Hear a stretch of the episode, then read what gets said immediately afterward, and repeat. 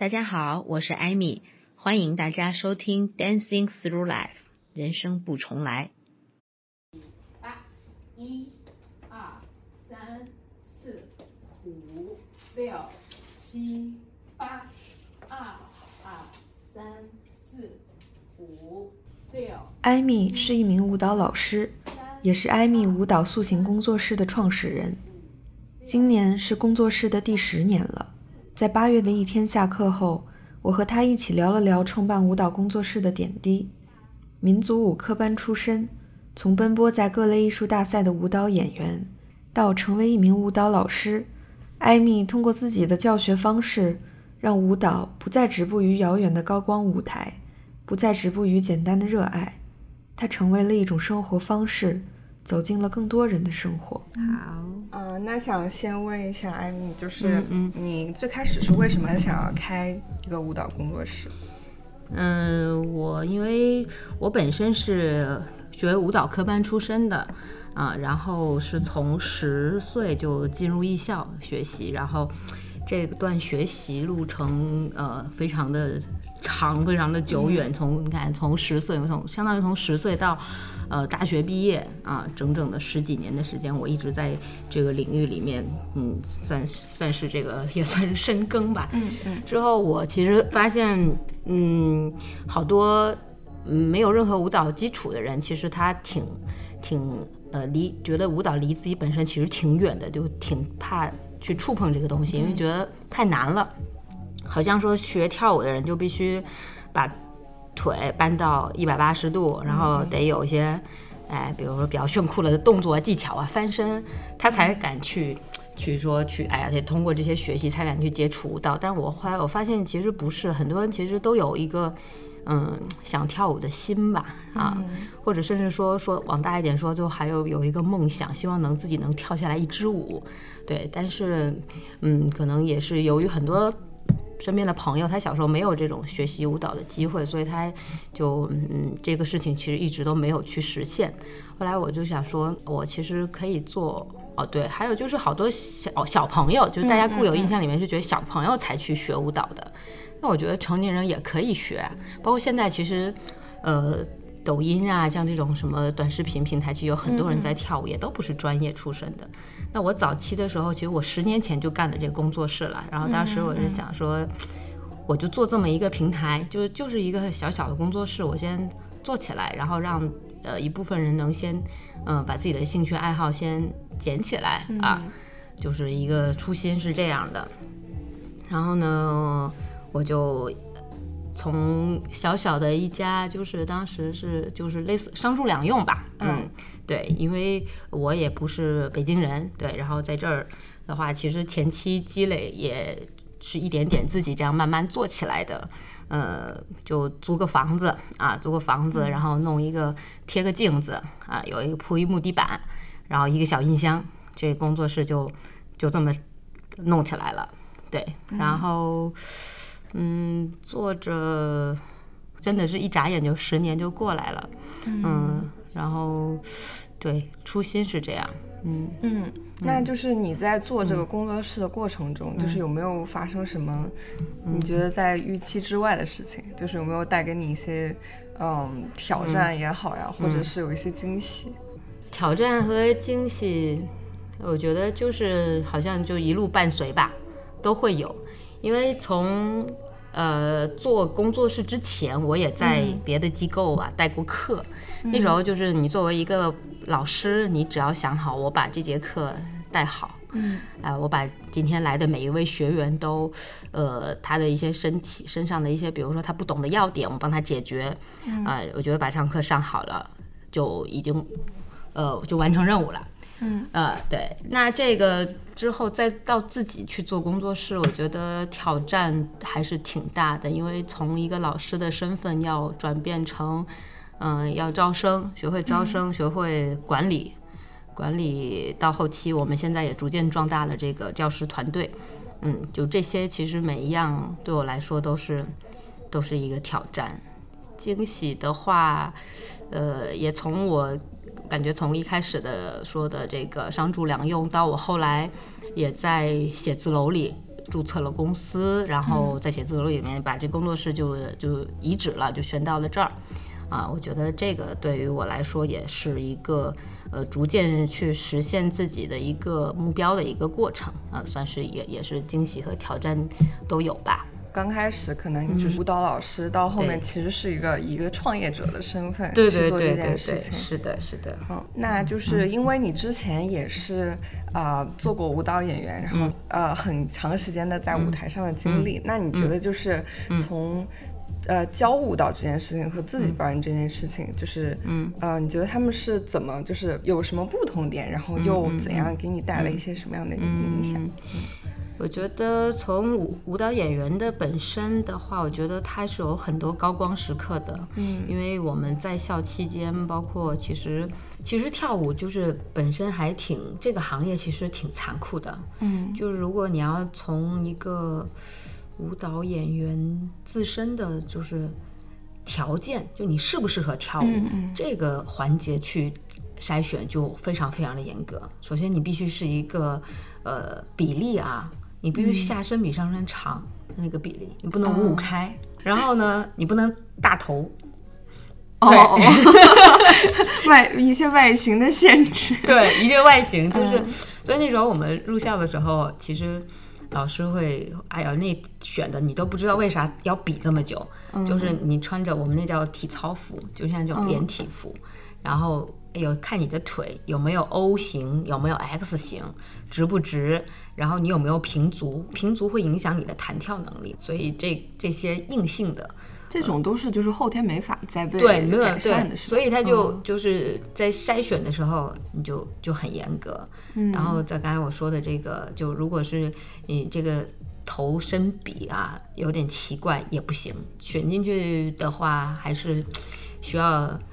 叫什么盘盘正调顺。对，稍稍微稍微有一些就是呃，这个叫做呃身体的还有外形上有一些有有一些要求吧。嗯，然后在学校里面竞争也还挺激烈的哈。就我们的整个青春期都是在减肥当中度过的，就一点都不敢胖。嗯，因为你一旦胖了吧，这个你可能比如过了一暑假，其他同学。都没胖，或者就是他的体重还维持在原来的那个数据上。完了，你胖两斤，老师说两斤，楼下跑二十圈。对，然后呢，跑二十圈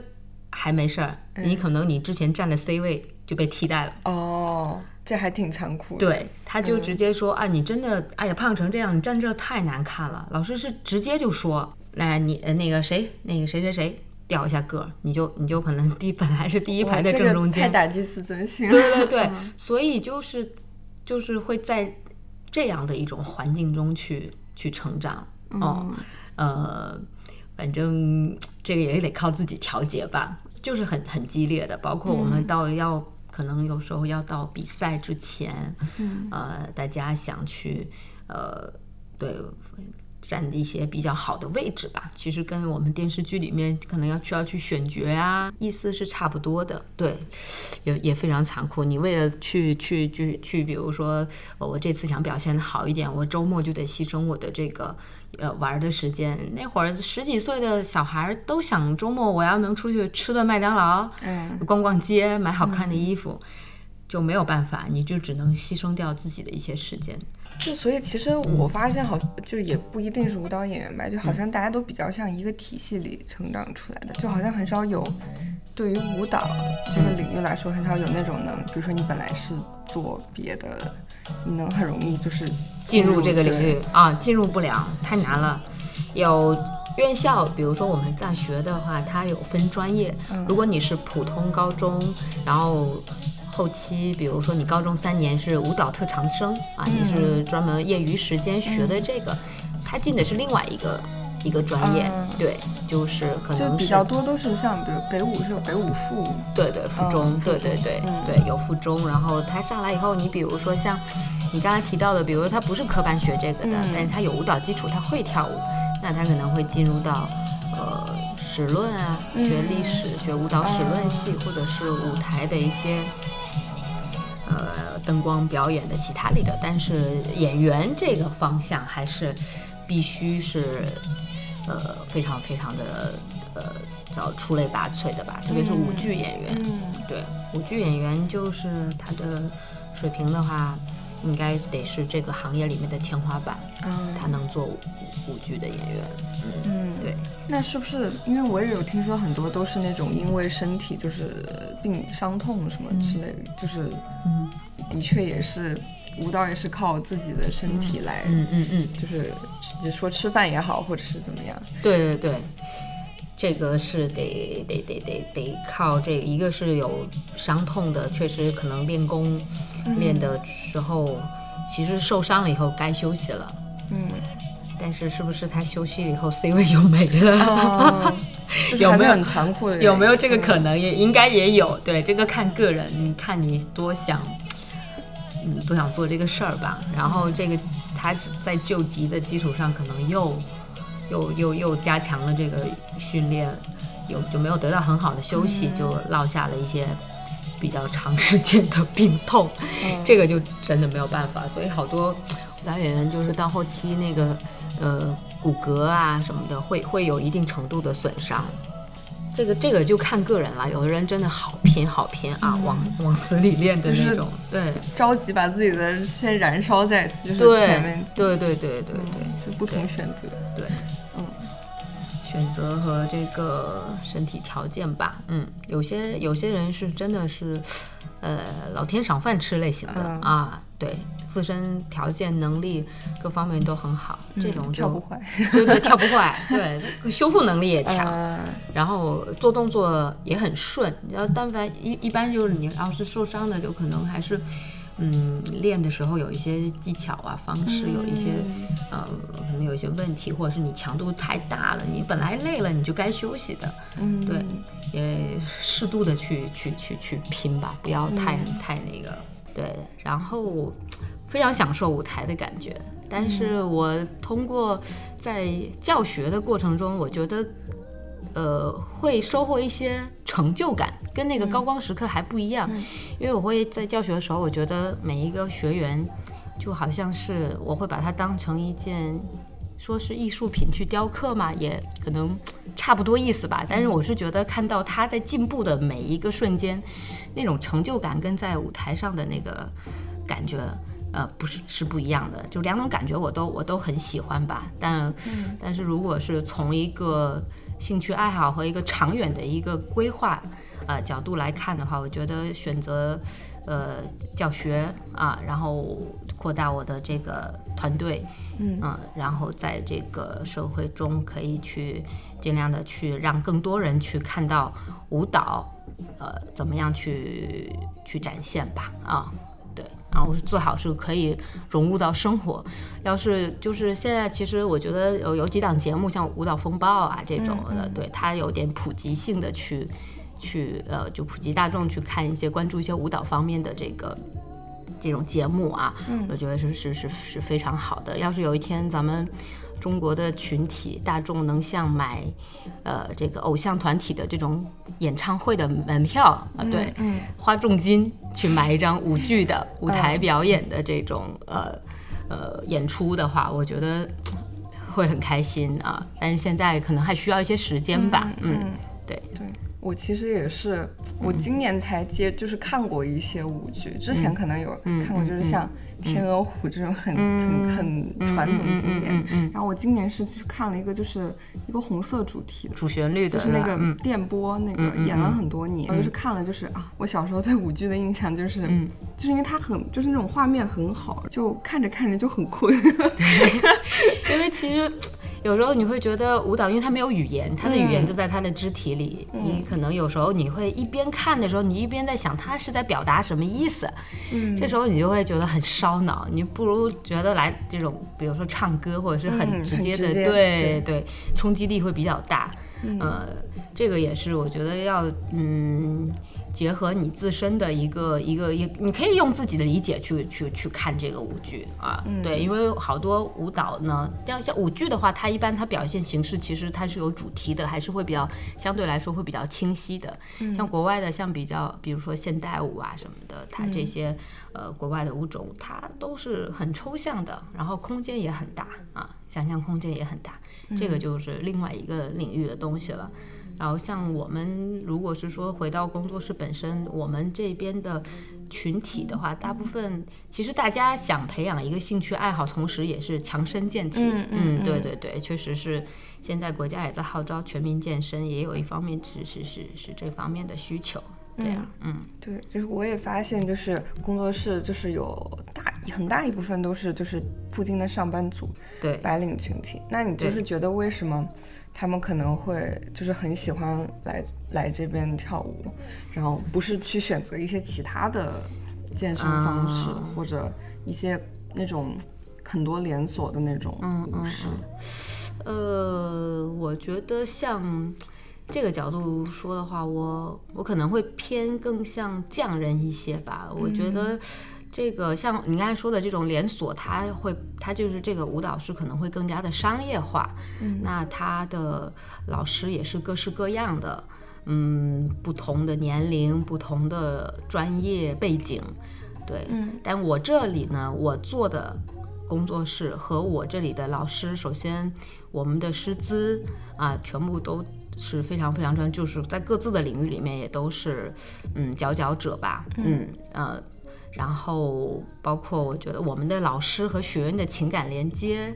还是会比较多一些。怎么说呢？让大家大家好像我们学员里边，经常大家有有这种归属感，他觉得好像来到我们这儿就是一个家庭的感觉，对，来了这就都成朋友了。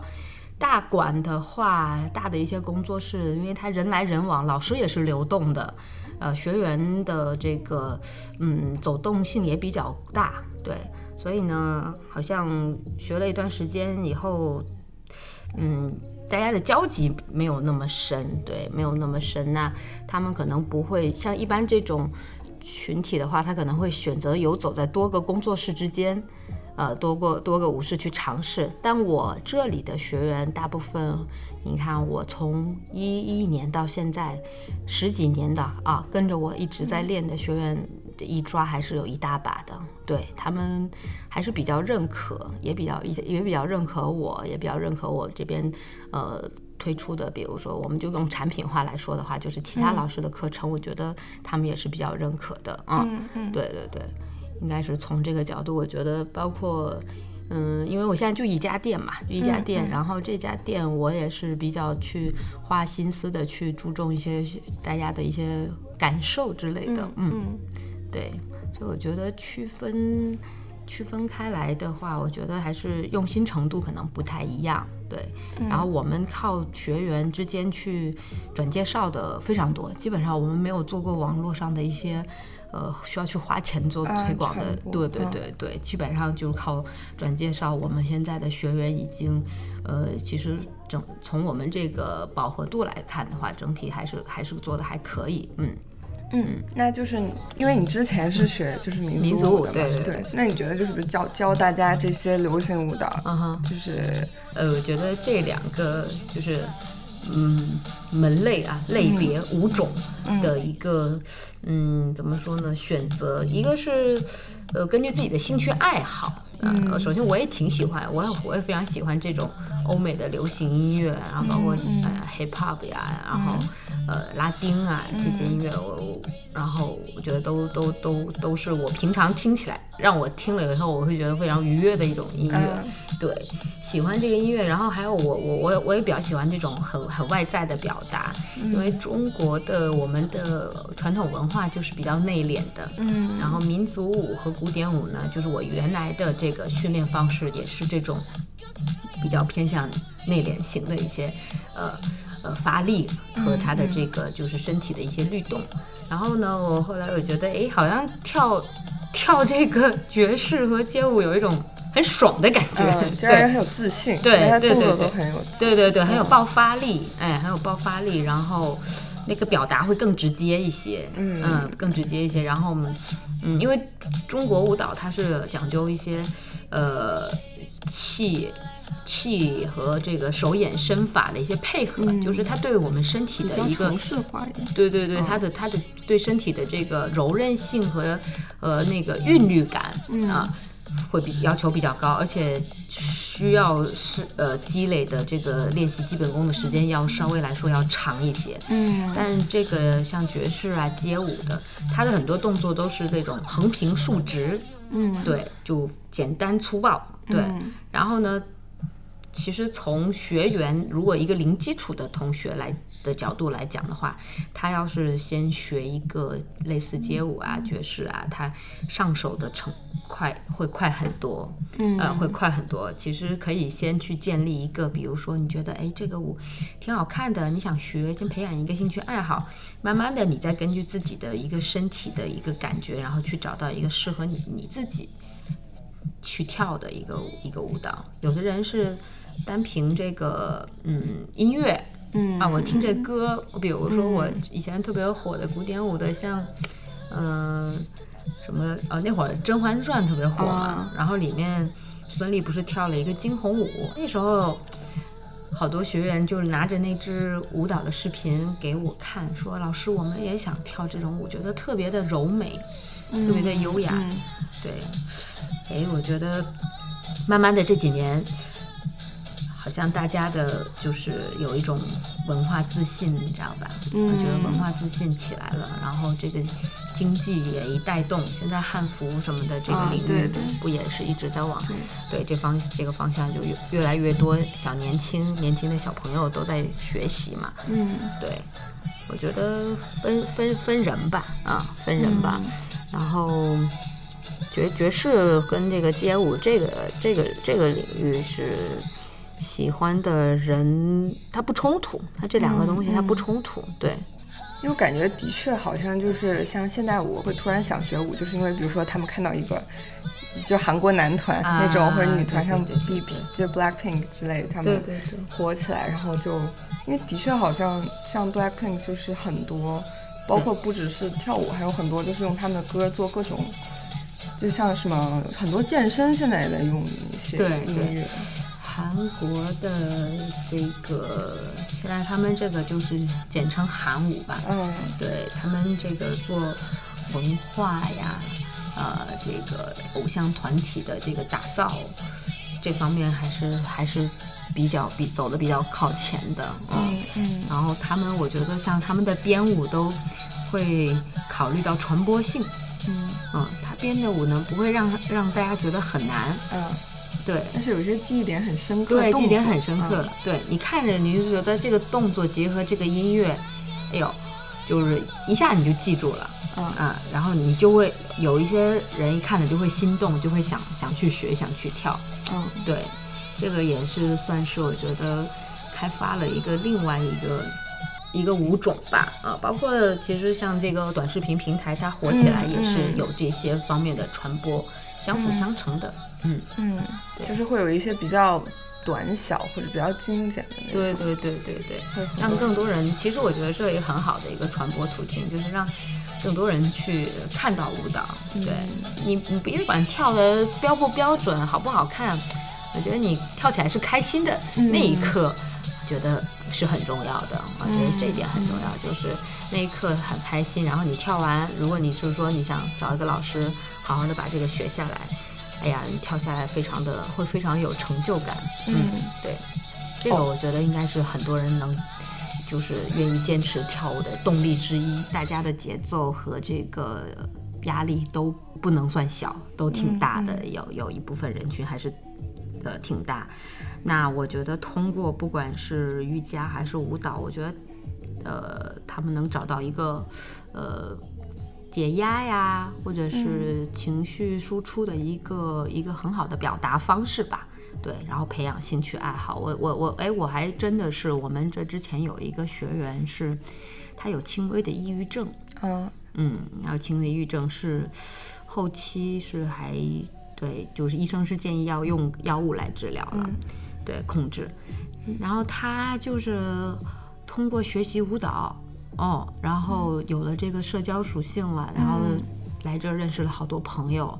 然后音乐啊的音乐的冲击，然后这个舞蹈动作跟这个音乐的结合，然后，哎呀，一支舞一支舞的学下来，他这个后来后面他完全不用靠吃药了，嗯，啊、就是通过这个身体的排解。对对对，身体排解方式达到一个治愈的效果。这个案例还不少。然后舞蹈的话，有专门的这个，我们这个学科里面有舞蹈疗愈，嗯啊，舞蹈心理学。对对嗯对，现在国内是比较少一些，但是有一部分人在做这个事情啊。嗯，对，它其实还一直都是算是比较小众的一个一个一个一一个面吧。对。对，所以我觉得这个，嗯，别说有没有抑郁症啦，就是，嗯，本身如果说像，呃，工作了一天，然后想舒舒舒缓一下情绪啊，对，解解压，来跳跳舞、练练瑜伽，我觉得，对，会给给他的生活真的会增添一些色彩吧。那最后就是想问一下，哇，这个问题很很经典，就是对，但是又就是会很好奇，就是说，你觉得舞蹈对于你来说是，嗯，就是当它已经它改变了很多，嗯，就是你能看到改变很多其他人，那它对你来说的意义是什么？对我来说的意义啊，对我来说的意义，我觉得，嗯，这个还真是，嗯。虽然就我是从，嗯，那我今年是周岁是三十三岁，然后我从四岁我就在、嗯、呃接触这这这这项呃算是艺术门类，嗯、对对对，哎呀，真的是对于我来说，我觉得，呃，我我我觉得这个东西好像就是我基因里面我就我就会喜欢的一样东西，因为你想我四岁的时候就开始对对。呃，有声的音乐，然后这个肢体也是相对来说，好像要比其他人来说，呃，丰富一些吧，就协调性什么的，好像从小就有有有点这方面的小天赋，也不能说有大才啊，就是还是还是比比较喜欢。然后后来我就走上了专业道路以后，我觉得这条路我就，呃，说实话，我们有同学也也就是学完以后也没有在这个领域里面去深耕，有的转行的也有。但我就觉得我一直做这个事情，我就特别喜欢啊，我我就我特别开心，啊，我特别开心。然后我又呃接触了一些，我老听到人家会对我一句评价说：“哎呀，你能从事你自己喜欢的东西，嗯，然后呢还能呃能养活自己啊，然后能也能过得还可以，嗯，就是觉得是一件特别幸福的事儿。嗯，哎呀，我就。我心里面自己想的时候，我觉得是我我挺满足的，我挺满足的。我觉得它带给我的是一个，我觉得一个喜欢的事儿，然后我又能一直做下去，我就